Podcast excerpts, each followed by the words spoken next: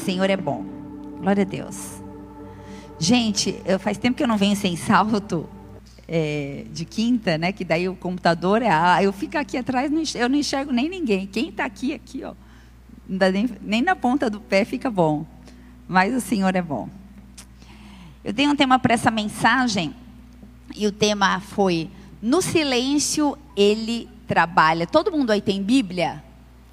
Quem não tem Bíblia, levanta a mão. Quem não tiver vai ganhar uma Bíblia agora. Aí, ó, levanta a mão. Ó, o irmão ali não tem. Quem mais não tem? Também tá. Olha ali, ó. Se você quer ganhar uma Bíblia, levanta suas, suas mãos. Cadê? Quem está entregando? Parabéns. Ah, Bones. Isso aí. Tainá também. Tainá dá a Bíblia um puxão de orelha. Esqueceu, né? Tá bom. Mas Aqui a Tainá, aqui, ó, do lado do Isaac. Mais alguém? Aproveita que é de grátis. Glória a Deus. Existe uma página, um local no meio da Bíblia. Todo mundo sabe que a Bíblia. Ai, gente, tão ruim não ver vocês aí, mas vocês me perdoam, eu amo vocês, tá? Só que senão não vai rolar. Porque senão tampa a transmissão aqui. A hora que eu fui pregar, o Boninho falou assim, pastora, 10 horas começa o monte virtual, tá? Falei, o Kiko. 11 horas começa o monte virtual hoje, estou brincando. E no meio da Bíblia, a gente sabe que a Bíblia ela é composta de quantos livros? A resposta é 66. Quantos livros? 66. Então, no Antigo Testamento, é, no Novo tem 27. No Antigo, não sei fazer a conta de cor. 42? 39. É. Não, na católica que tem Macabeus, daí tem 42, né? e mais ou menos no meio da Bíblia, tem uma página em branco. Abre a sua Bíblia. No final de último livro do, da, da antiga aliança, né? Da, do Velho Testamento Tá todo mundo precisando ir no. Qual que é? A resposta é Malaquias. Qual que é o livro? Malaquias. Então, acaba Malaquias, aí começa. A resposta é Mateus. Aí começa Mateus. Então, entre Malaquias e Mateus, em algumas Bíblias, dá uma olhada aí na sua. Tem, tá, a galera tá precisando ir pro Nova Criatura, pro mergulhando na palavra, né? Tem página em branco? Quem tem uma página em branco? Entre tem, quem tem lá atrás, ó? Quem mais tem uma página em branco que separa a antiga aliança da nova aliança? Quem? Tem? Tem Ellen lá atrás. Ah, legal. Glória a Deus. Existe um local na Bíblia que é exatamente esse local que eu estou falando, antes de Mateus, e depois de Malaquias, na minha também tem uma página em branco. Um local em branco, uma página em branco. E essa página em branco, ela diz muita muitas coisas para a gente. Na verdade, ela é um símbolo. E ela é conhecida também como o símbolo do período interbíblico ou intertestamentário, aonde por 400, diga comigo, 400. 400 anos não houve profecias. Durante 400 anos Deus ficou mudo perante o seu povo. Vocês estão comigo? É forte isso, né? Gente, 400, pensa comigo, quatro séculos é muito tempo. não estou falando de duas semanas, de 20 minutos. É um tempo onde o povo se distraiu. Só que o povo se distraiu, não foi só um, um tiquinho, não. Foram 400 anos. E eu fico imaginando quantas coisas poderiam ter acontecido nesses 400 anos, quantas profecias, quantas histórias, quantos provérbios, quantas canções, quanta adoração, quanto o nome de Deus poderia ter sido exaltado nesse período de 400 anos. Uma única página em branco na Bíblia simboliza esse silêncio de Deus. Só que em Jeremias 33, versículo 3, coloca para mim, por favor, filho. Diz assim: Clama a mim e responder-te-ei anunciar-te-ei coisas grandes e firmes e ocultas que não sabes. Clama a mim, disse o profeta Jeremias. E a gente não encontrou nenhum tipo de resposta diante de um clamor. Durante 400 anos Deus esteve calado, não porque ele quis se calar, mas porque durante todo esse tempo o povo não clamou, o povo não buscou. Essa passagem de Jeremias que a gente acabou de ler, ela foi escrita antes do período intertestamentário. Mas todos tinham a, a, oportunidade, o privilégio de buscar o Senhor, de ouvir coisas grandiosas, grandes promessas, revelações. Só que durante 400 anos ninguém fez isso. Feche seus olhos, vamos orar. Invo Invoca-me, pode deixar, por favor. Invoca-me e responder-te-ei anunciar-te coisas grandes. Senhor, nós estamos aqui nessa noite porque nós queremos clamar, invocar o teu santo nome. Só o Senhor é Deus, só o Senhor é exaltado. Nós clamamos por respostas que venham do Senhor.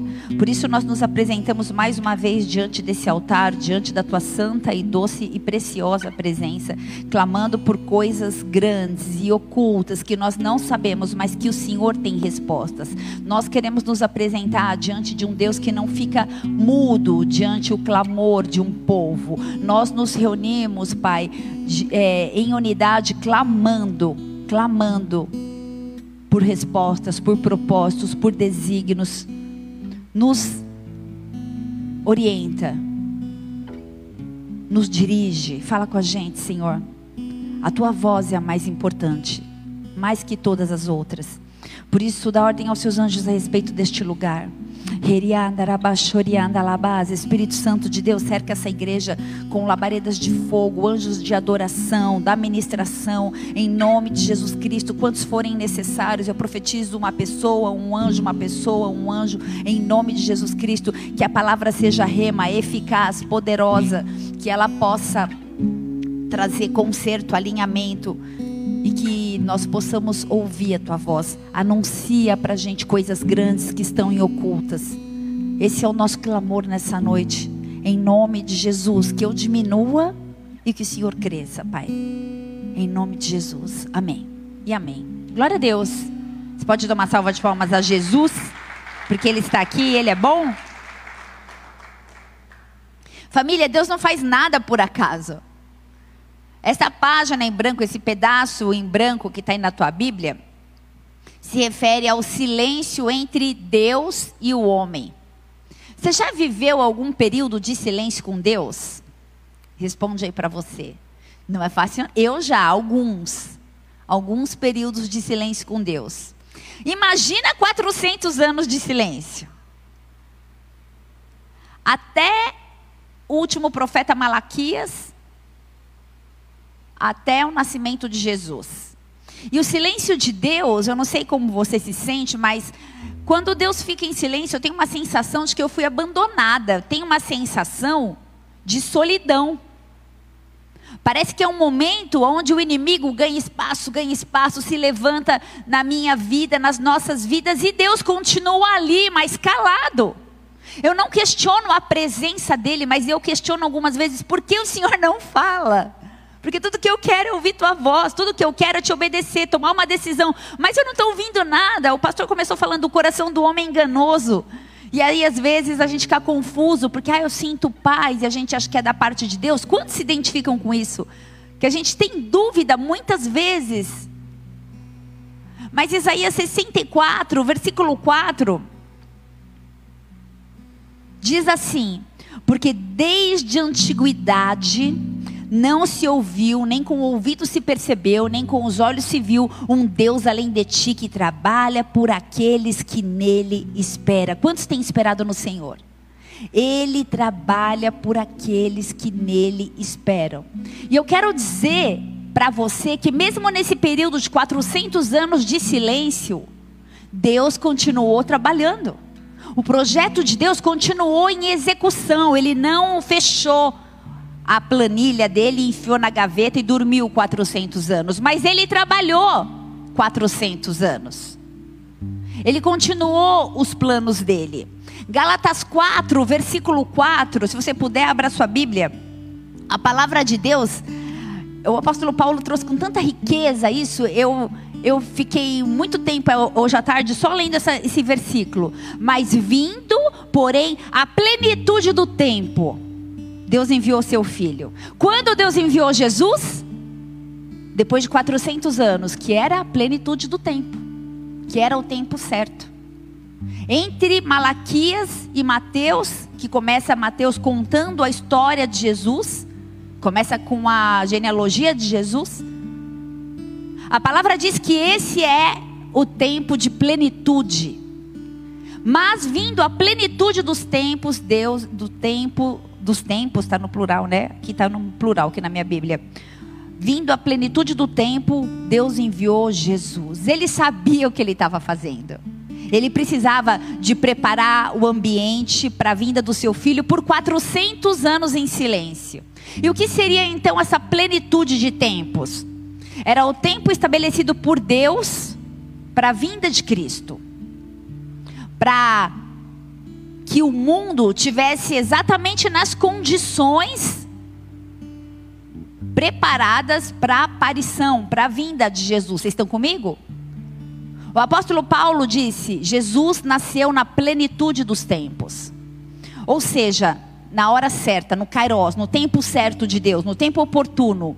E quando a gente começa a analisar a história, 400 anos, a gente vê que alguns reinados contribuíram para que o nascimento de Jesus chegasse no tempo correto. A gente, vou falar um pouquinho de história, isso é importante. Nós vemos o reinado dos Medo-Persas, que contribuiu durante 400 anos. Eu vou fazer só um resuminho da história, tá? O reinado do Medo, dos Medo-Persas, que contribuiu para a preservação da história escrita. A gente viu, vê isso lá em Esdras, quando eles acharam o livro de Neemias, é, Neemias 8. A gente viveu o reinado grego, que contribuiu para que a língua grega, koiné, fosse a língua universal da época. E a gente vê também o Império Romano, que contribuiu com a chamada Pax Romana. E cada um desses reinados contribuiu, preparou para que Jesus nascesse no momento oportuno, no tempo certo. Todos esses reinados tiveram o papel na história, na trajetória de Jesus Cristo. E isso durou 400 anos. Diga comigo, tempo de preparação. Todos nós temos um tempo de preparação. Está amarrado em nome de Jesus 400 anos. Não, não vai ser os 400 anos da sua vida, óbvio. Mas todos nós vivemos um tempo de preparação. E o preparo do mundo, através das. O mundo estava sendo preparado para receber o Messias. Vocês estão comigo? O mundo foi preparado por condições históricas, geográficas, políticas, sociais, tudo foi conduzindo e conduzido por Deus para a chegada de Jesus Cristo, o Messias, o Salvador. E a consequente disseminação do, do, do Evangelho. Vocês estão comigo? Diga amém. A cultura helênica, a língua grega, as estradas que foram criadas né, em Roma, quando Roma foi um dos, dos últimos impérios, é, diz que todos os caminhos davam a Roma, porque Roma foi onde disseminou todas as estradas, e então houve comunicação, as cidades, entre as cidades, e entre muitos fatores diversos fatores que colaboraram para que Jesus chegasse. Tudo o que aconteceu em 400 anos convergeu em Jesus Cristo. Na dispensação do tempo, Efésios 1, versículo 10. Na dispensação da plenitude do tempo, todas as coisas. 400 anos de preparação para o tempo oportuno. Pastor, eu já entendi, porque eu quero que isso fique gravado na sua vida. Deus preparou o mundo para receber Jesus. Deus preparou o mundo para receber Jesus como Senhor, Salvador e Mestre. Como Senhor, para que Ele tenha toda a primazia nessa terra. Como Salvador, para que Ele venha nos livrar de toda sorte de alienação e de pecado. Mas como Mestre, Ele veio para ser modelo e nos guiar em todas, em todas, em todas as situações. Será que a gente quer Jesus como Senhor, Salvador e Mestre? Senhor e Salvador, a gente diz praticamente todo culto. Mas e Mestre? Será que a gente está disposto a ser guiado nesse tempo oportuno? Dure ele quanto tempo durar? 400 anos, simbolicamente falando, para nós? Será que a gente está disposto a se submeter ao silêncio de Deus? Porque a gente leu que ele trabalha por aqueles que nele esperam. Quando ele trabalha, ele não precisa ficar te dando e me dando satisfação. Ó, oh, eu estou trabalhando na sua vida, tá? Isso chama fé. A gente precisa confiar e acabou. Você está aí? Diga amém. Você já pensou, você já parou para pensar que mesmo quando Deus está calado, o projeto dele não está paralisado? O projeto que ele determinou para mim e para a sua vida. Deixa eu te falar uma coisa: existe um propósito para o silêncio de Deus o silêncio de Deus também é perfeito. O tempo de Deus é perfeito. Quando Deus se cala, não significa que ele parou de olhar para mim e para sua vida. Boninho, corre aqui para mim. Da mesma forma que houveram 400 anos, liga lá embaixo para mim, o Boninho, pode ser outra pessoa. É, da mesma forma que houveram 400 anos, um tempo determinado por Deus, para um propósito maior, a, não tá, esse aqui não está funcionando. A palavra diz também que hoje, agora eu vou contextualizar com a era, com o tempo que a gente está vivendo hoje. Nós estamos hoje vivendo um tempo de apostasia. Vai haver um outro tempo de preparação, porque a palavra diz que Jesus vinha como Messias e ele veio. Amém? A palavra diz que Jesus vai voltar, o céu vai se abrir, a gente vai ouvir as trombetas soando e ele vai voltar. Maranata, hora vem Jesus. Quem tem ouvidos, ouça o que o Espírito diz à igreja. Houve um silêncio de 400 anos para a preparação da primeira vinda do Messias, o Messias sofredor, o Messias que foi para a cruz, o Messias que se deu pelos nossos pecados, que se humilhou em forma de homem. Mas existe um tempo de preparação para que o Rei dos Reis e o Senhor dos Senhores venha com um cavalo, com uma espada embanhada, para me resgatar, para te resgatar, para buscar a noiva. E nós vivemos hoje o tempo de preparação. Quem está comigo, diga amém. Nós vivemos hoje o tempo de preparação.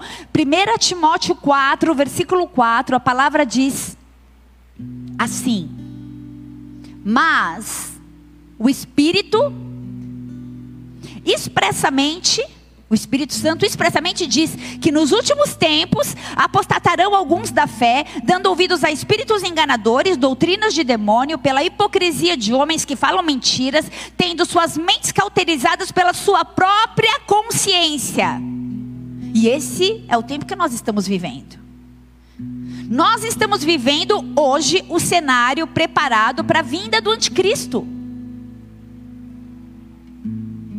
Para que o Messias possa vir. Você está aí? Esse cenário está sendo preparado ano a ano, porque, como eu disse, existe um período de tempo. Assim como houve 400 anos lá atrás, nós estamos hoje no meio do ciclo. No meio, não, literalmente a palavra meio, né? Porque a, a gente não sabe quando ele vem. Mas nós estamos no ciclo, no momento, no, no tempo da preparação da vinda do Messias. Quando 1 Timóteo 4, 4, de, deixa para mim, por favor, diz que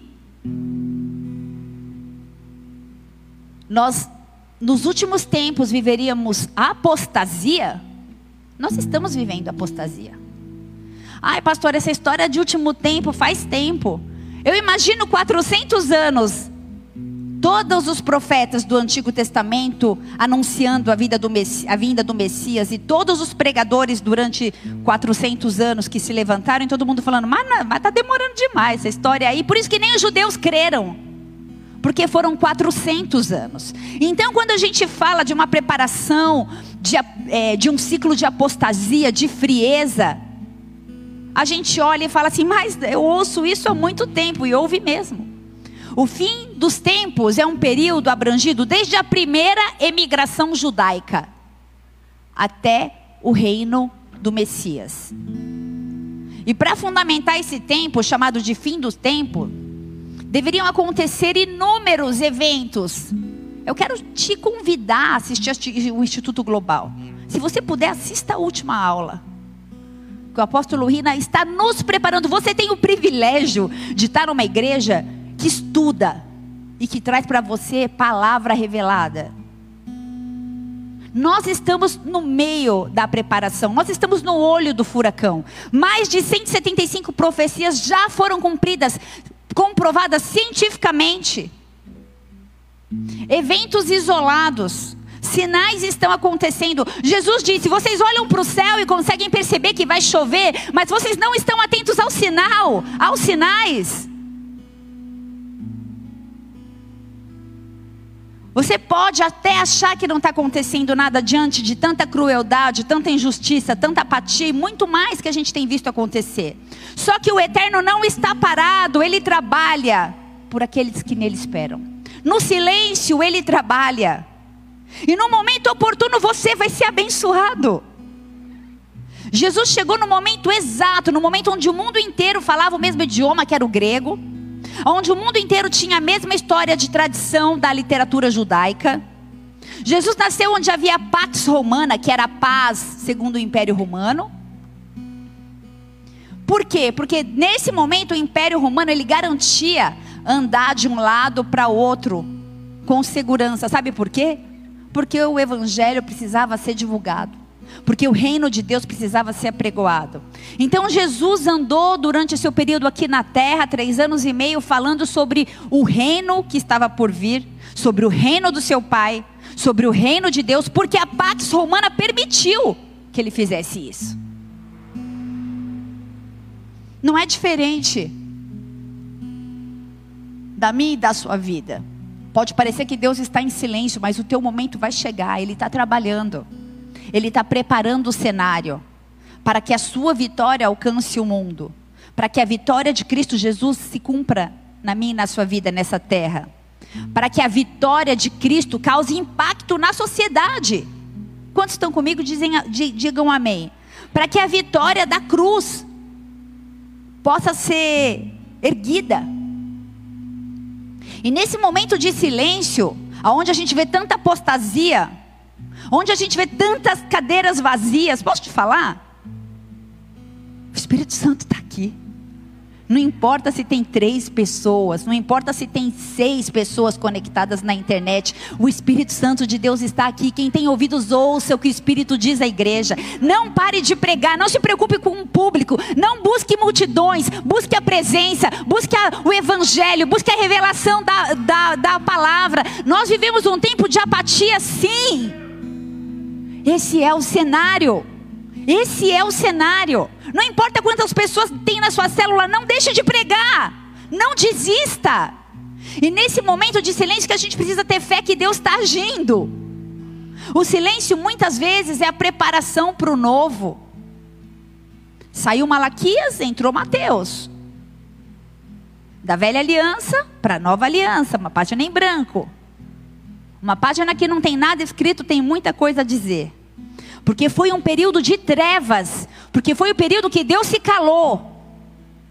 400 anos onde Deus não falou com a humanidade. Por isso virou um caos. E essa transição durou 400 anos. Agora eu te pergunto, por que Deus se calou? Abra sua, a sua Bíblia em Malaquias, capítulo 1. Deus ficou revoltado com a humanidade porque a humanidade desprezava o próprio Deus. Malaquias 1, versículo 6, diz assim a palavra: O filho honra o pai. O servo honra seu senhor.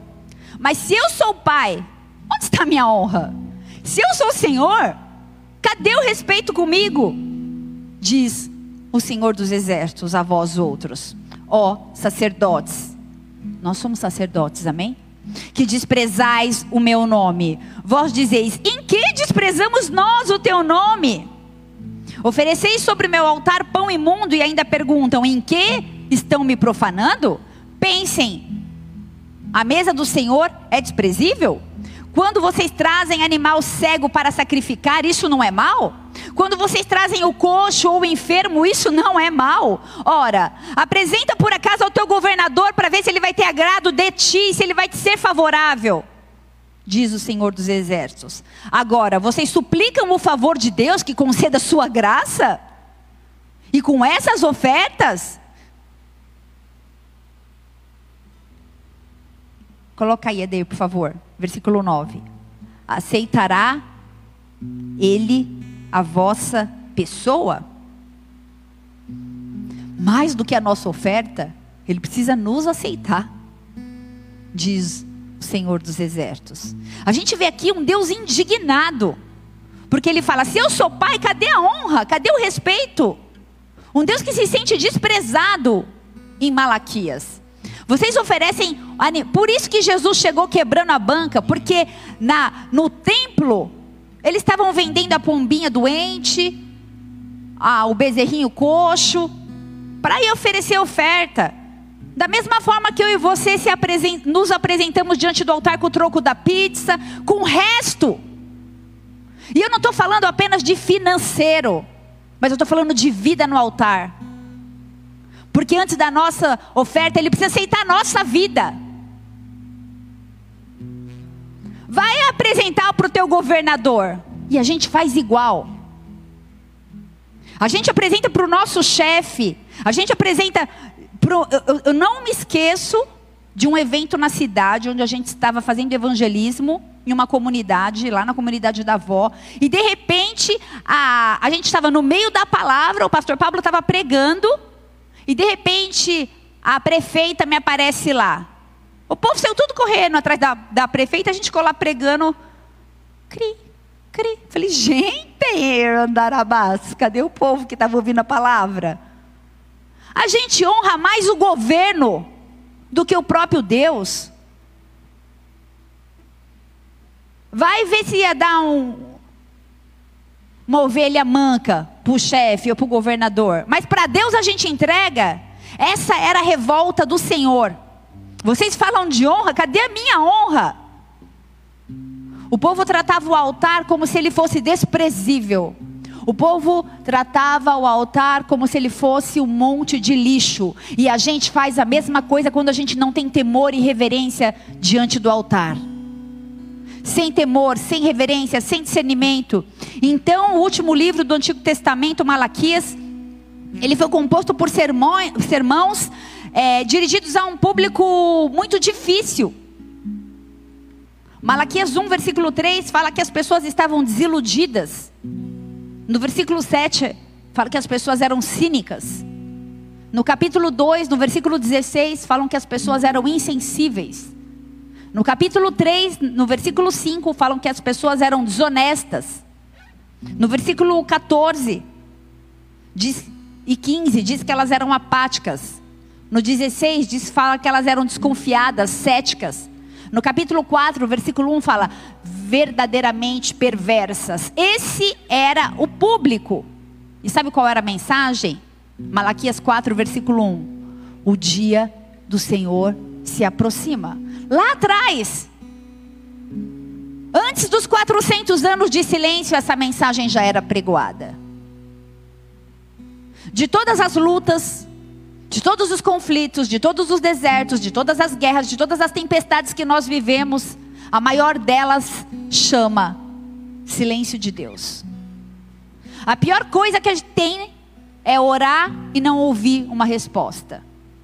Falar com Deus e parecer que Ele não nos ouve. Nos momentos de desespero a gente chora, a gente se derrama, se desmancha e parece que os céus estão em silêncio. Quantos estão comigo? Digam amém. Como está sendo a sua comunicação com Deus? Responda para você mesmo. Tem falado com Deus, ele não tem respondido? O que eu tenho para te dizer é: Ele trabalha por aqueles que nele esperam. Não vem resposta alguma. Você começou esse ano cheio de fé. O pastor da sua igreja liberou uma palavra para você dizendo que era um ano de paz. Paz?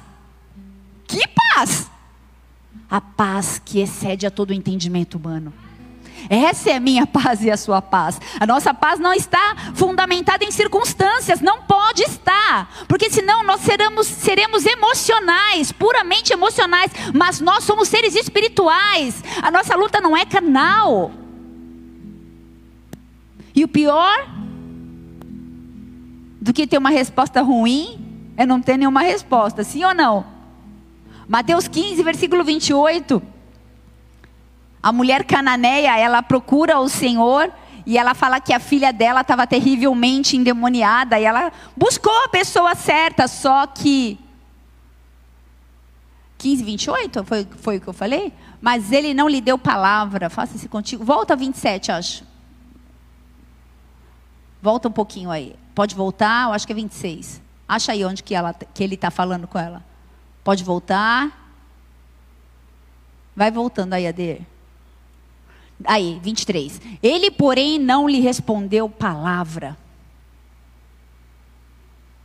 Ela falou: Jesus, minha filha está endemoniada, socorro, me ajuda. E ele não respondeu palavra. Ele era ruim? Quantos de nós desistimos diante do silêncio de Deus? Só que diante da perseverança dessa mulher, no versículo 28 fala que a sua filha ficou sã, porque ele falou: Grande é a tua fé. Quantos de nós desistimos diante do silêncio de Deus? Uma coisa é a gente receber uma notícia que alguém morreu. Morreu. Outra coisa é receber uma notícia que alguém sumiu, que a gente não sabe, não tem resposta. Cuidado com a ansiedade diante do silêncio de Deus. Abraão, e eu vou concluir a palavra falando de Abraão. Abraão ele enfrentou o silêncio de Deus. 25 anos sem resposta. A palavra para Abraão foi que ele seria pai de multidões, um senhor com uma esposa estéril. E é possível que diante de algumas promessas eu e você durante o caminho, durante a espera, durante o processo, e eu vou falar de 400 anos, mas eu não sei qual é o tempo de Deus para que a promessa dele se cumpra na minha e na sua vida. Mas é possível que durante esse tempo de espera eu e você venhamos a cometer alguns erros que podem levar a outro erro e depois a outro sem percebermos. A gente pode até pensar que estamos fazendo a vontade de Deus. A gente pode até pensar que nós estamos no caminho certo. Assim como quando Abraão recebeu a promessa e a sua esposa ofereceu Agar, a sua serva. E ele achou que esse era o plano de Deus. Vocês estão aí? Quando isso acontece, quando a gente não tem paciência para esperar o processo de Deus e a gente acaba fazendo algo errado no meio do caminho, fica difícil para a gente admitir para a gente mesmo que a gente cometeu um erro. E Abraão, ele demonstrou isso de uma maneira memorável. Gênesis 15, versículo 4. Treze anos da vida dele, ele acreditou sinceramente que ele estava agindo certo quando ele teve um filho com Agar. Ele continuou a pensar que estava fazendo a vontade de Deus. E Abraão interpretou certas situações como sendo a confirmação da promessa. Ah, trouxe ela? Ah, é de Deus então. Vem, vamos deitar ali na cabana, Agar. Quando na verdade essas circunstâncias não tinham nada a ver com a promessa de Deus. Então Abraão viveu uma lógica equivocada. Diga, lógica equivocada. É quando a gente tem certeza que está obedecendo a Deus, está fazendo a coisa certa. Volta a pensar sobre o assunto. Deus tinha prometido um filho para Abraão, um herdeiro que seria gerado dele. E quando Sara sugeriu que engravidasse a sua escrava egípcia, Agar, Abraão se dispôs a levar adiante esse plano que parecia a única coisa lógica a ser feita. Mas a lógica de Abraão estava equivocada. Esse não era o plano de Deus. Quantas vezes eu e você agimos baseados numa premissa falsa? Porque a gente acha que é a vontade de Deus e a gente não espera a confirmação de Deus. A gente avalia os planos futuros. A gente raciocina e não se move pela fé. Então Abraão, ele continuou dependendo dessa lógica que estava equivocada.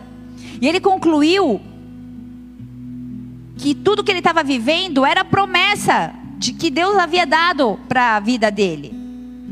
E essa é a forma mais sutil, confusa e auto-enganosa. Quando a gente não escuta a voz de Deus, escuta a nossa voz e a gente afirma para a gente mesmo: tá, eu estou certa. Era esse, eu, me deu paz, era isso que era para fazer. Abraão estava errado, porque Ismael não era o descendente prometido. Vocês estão comigo? Abraão ele vagou pelo deserto de, dos seus próprios erros durante 13 anos silenciosos de Deus. Gênesis 17, versículo 1. Quando ele tinha 86 anos de idade, Ismael nasceu, e somente quando ele tinha 99 anos, Deus apareceu de novo e falou diretamente com ele sobre a sua vontade perfeita. Quando atingiu Abraão a idade de 99 anos, apareceu-lhe o Senhor e ele disse: Eu sou o Deus Todo-Poderoso, anda na minha presença e ser perfeito. Versículo 2. Farei uma aliança entre mim e ti te multiplicarei extraordinariamente. E prostou-se Abraão em terra e Deus lhe falou: Quanto a mim, será contigo a minha aliança, será paz de numerosa multidão. Só que ele já tinha feito essa promessa. Abraão já não será o teu nome, sim Abraão, porque será pai de multidões. Então, pode parecer muito estranho que durante todo aquele tempo, Abraão acreditou verdadeiramente que Ismael era o descendente prometido. Em quantas promessas falsas e errôneas eu e você temos acreditado, temos nos movido? Deus estava ensinando a Abraão uma lição dramática e muito dolorida, porque a gente sofre as consequências de Ismael até hoje. E quando a gente tenta resolver os assuntos sozinhos e fazer as coisas por nossa, na força do nosso braço e do nosso jeito, a gente se cansa, a gente se frustra, a gente até consegue. Mas a gente foge do centro da vontade de Deus. A gente precisa aprender a confiar e esperar. Diga confiar e esperar. Muitas vezes nós confiamos demasiadamente mais na força do nosso braço, nas nossas habilidades, naquilo que a gente sabe fazer. O Senhor quer que a gente o consulte em tudo. Ele quer direcionar os nossos caminhos. Coloca para mim, Eder, por favor, Provérbios 3, versículo 5.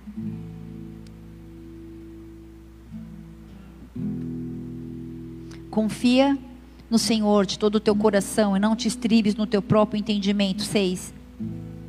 Reconhece-o em todos os teus caminhos e ele endireitará as tuas veredas. Eu quero encerrar esse culto te fazendo uma pergunta. Você é uma página em branco? Será que você tem deixado Deus escrever a história dele com os dedos dele sobre a sua vida? Ou será que eu e você temos desperdiçado as nossas vidas em vaidades? Será que a gente tem deixado o Senhor nos usar? Será que a gente tem ouvido as nossas próprias vontades, muitas vezes vazias e egocêntricas? Vou te perguntar mais uma vez: será que eu e você somos uma página em branco? Isaías 42, versículo 14. Deus vai quebrar o silêncio essa noite, amém? Ele vai quebrar o silêncio. Isaías 42, versículo 14 diz assim: Por muito tempo me calei, estive em silêncio e me contive mas agora darei gritos como a parturiente, e ao mesmo tempo gemerei, e a minha respiração está ofegante. Eis que estou à porta e bato. Aquele que tem ouvidos, ouça o que o Espírito diz à igreja. Nós estamos em meio ao processo. da preparação da vinda do anticristo.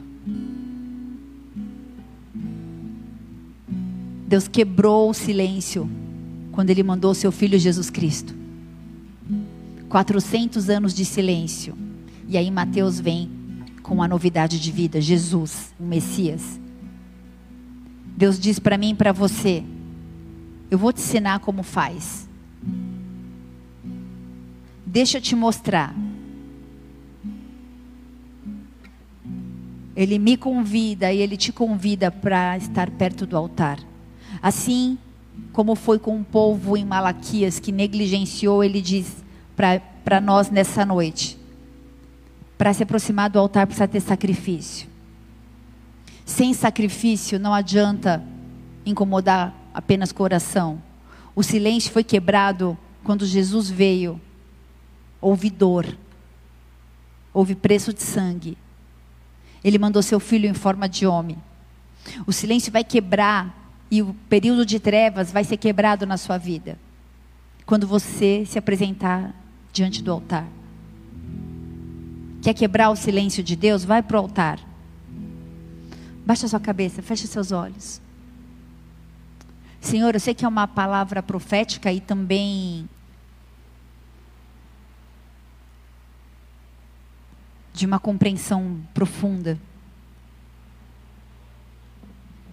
Quando começou o exílio do povo de Israel, em 1800 e alguma coisa que eu não lembro agora, até 2021, dá mais ou menos 140 anos.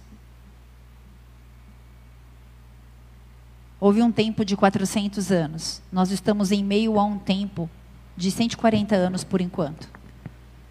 Os sinais estão aí. Nós queremos ouvir a tua voz. Fala conosco. Existem pessoas nessa noite clamando para que possam ouvir a tua voz.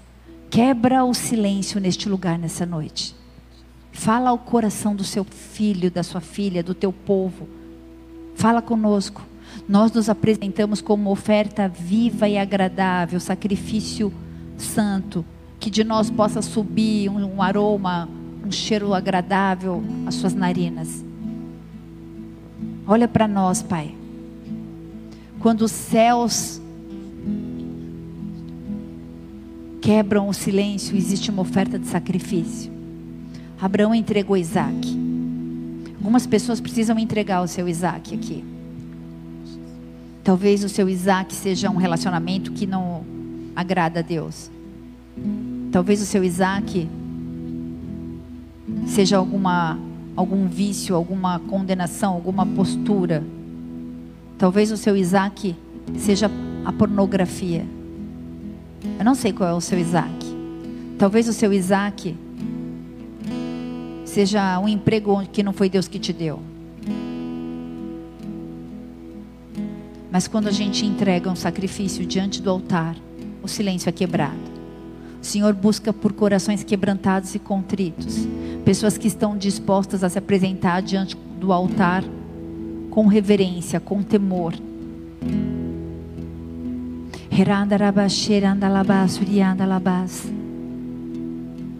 Você é alguém separado a palavra ser, ser, separado quer dizer santo. E o santo não se alinha com aquilo que é profano. O Senhor fala nessa noite: entrega o seu Isaac, para que os céus sejam abertos com a voz de Deus te direcionando. Esse culto não tem nenhum tipo de barganha. Você precisa entregar aquilo que tem te roubado da presença dele, aquilo que tem te tirado do altar. Existem pessoas que estão longe do seu chamado, longe dos seus dons, longe dos seus ministérios. Existem pessoas que estão vivendo um tempo de apatia, de frieza, de religiosidade.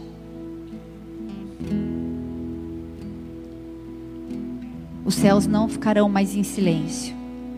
Quando Jesus morreu,